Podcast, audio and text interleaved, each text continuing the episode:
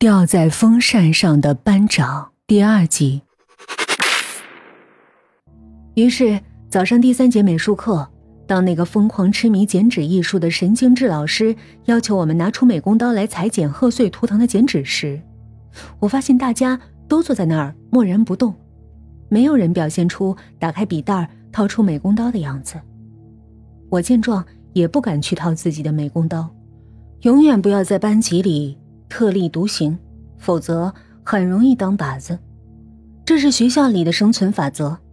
拿出你们的美工刀啊！老师瞪大眼珠怒吼着。记得上学期第一次上他的课，我们敷衍的只准备了一本薄薄的美术书，结果那节课全被他的咒骂声占据着。他发神经的呵斥我们不带美工刀和画图纸是多么的蔑视他。从那节课起。我们就没人敢在他的课上不准备美工刀和画图纸，而且都在自己的美工刀上刻上名字，防止被人偷走。但今天不一样，我们和死亡擦身而过，一切都不值一提，包括这个疯子老师的愚蠢规定。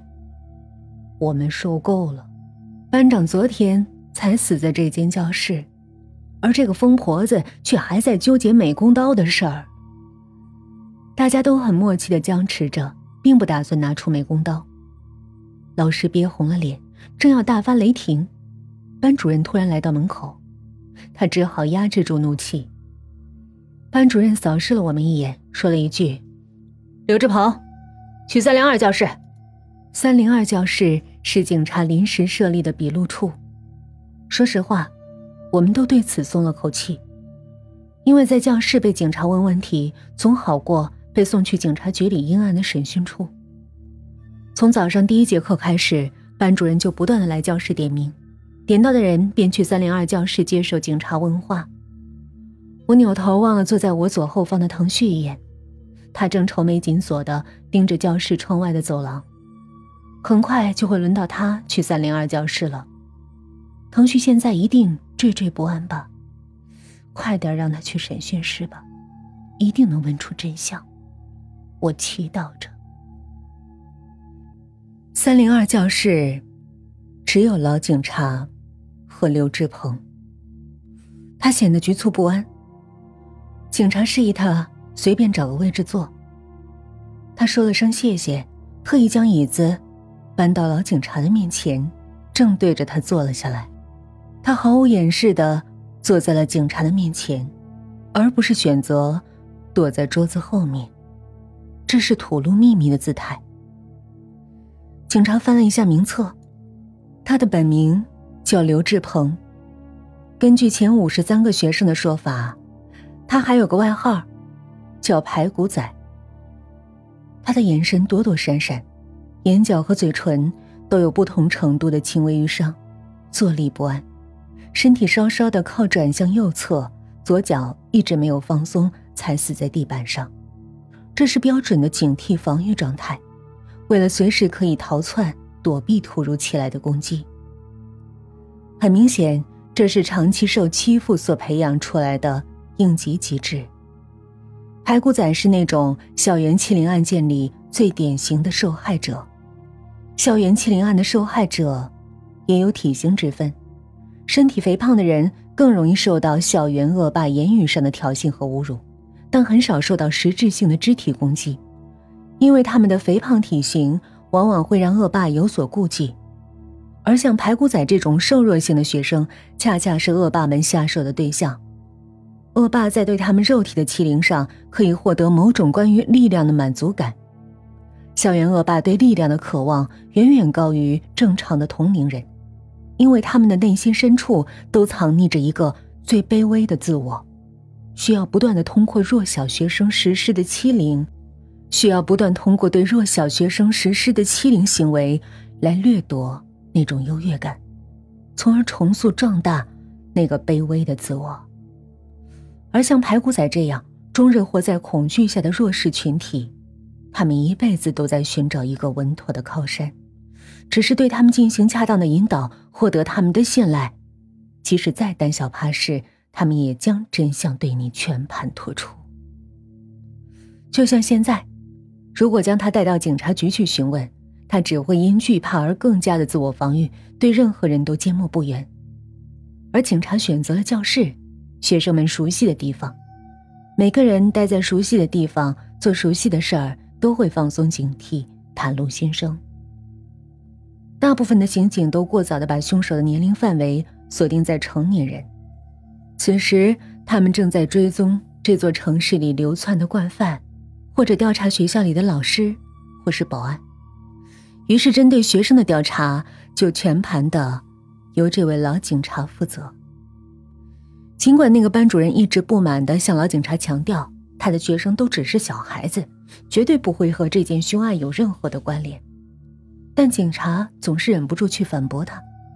每年记录在案的凶杀案有百分之十三是发生在校园里的，这就是他眼里的小孩子的犯罪率。而其中的百分之十二都会被校方强行的掩盖掉、抹杀去，就像不曾发生过。扔下一大笔的赔偿金，家长们就闭嘴了。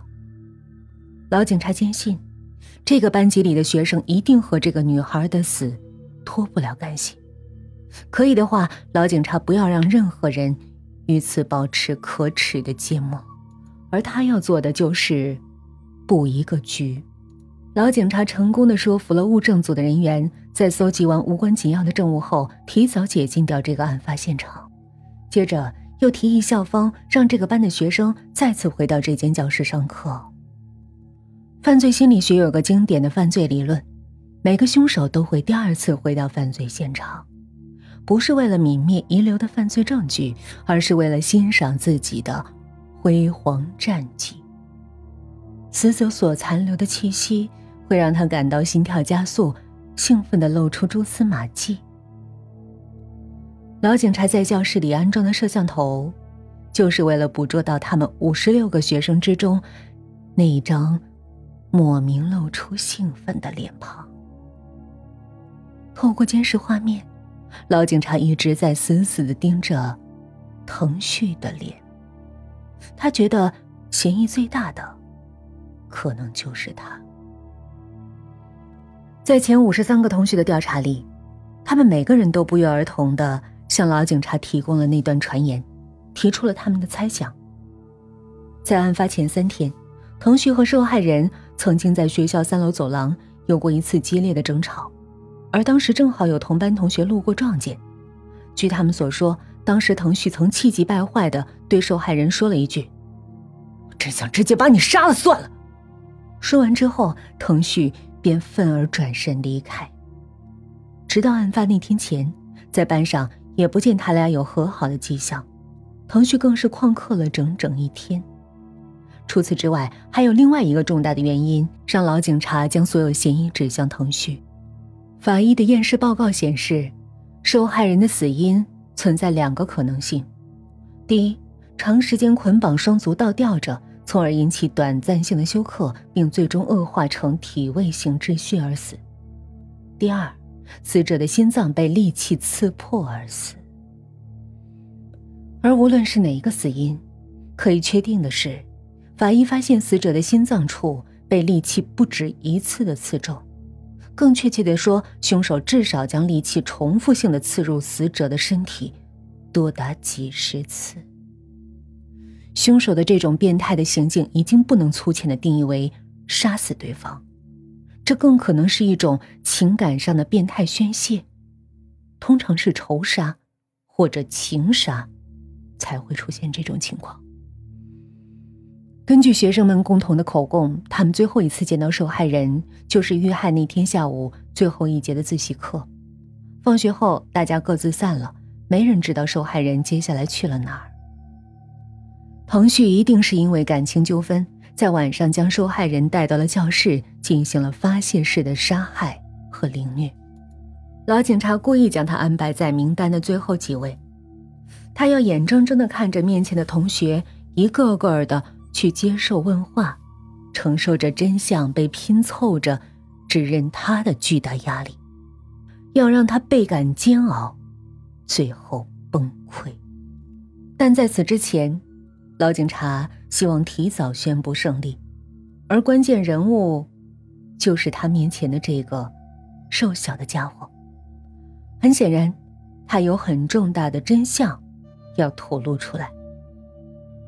叔叔，你好，我我已经承受不住了，想把整个真相都都告诉你。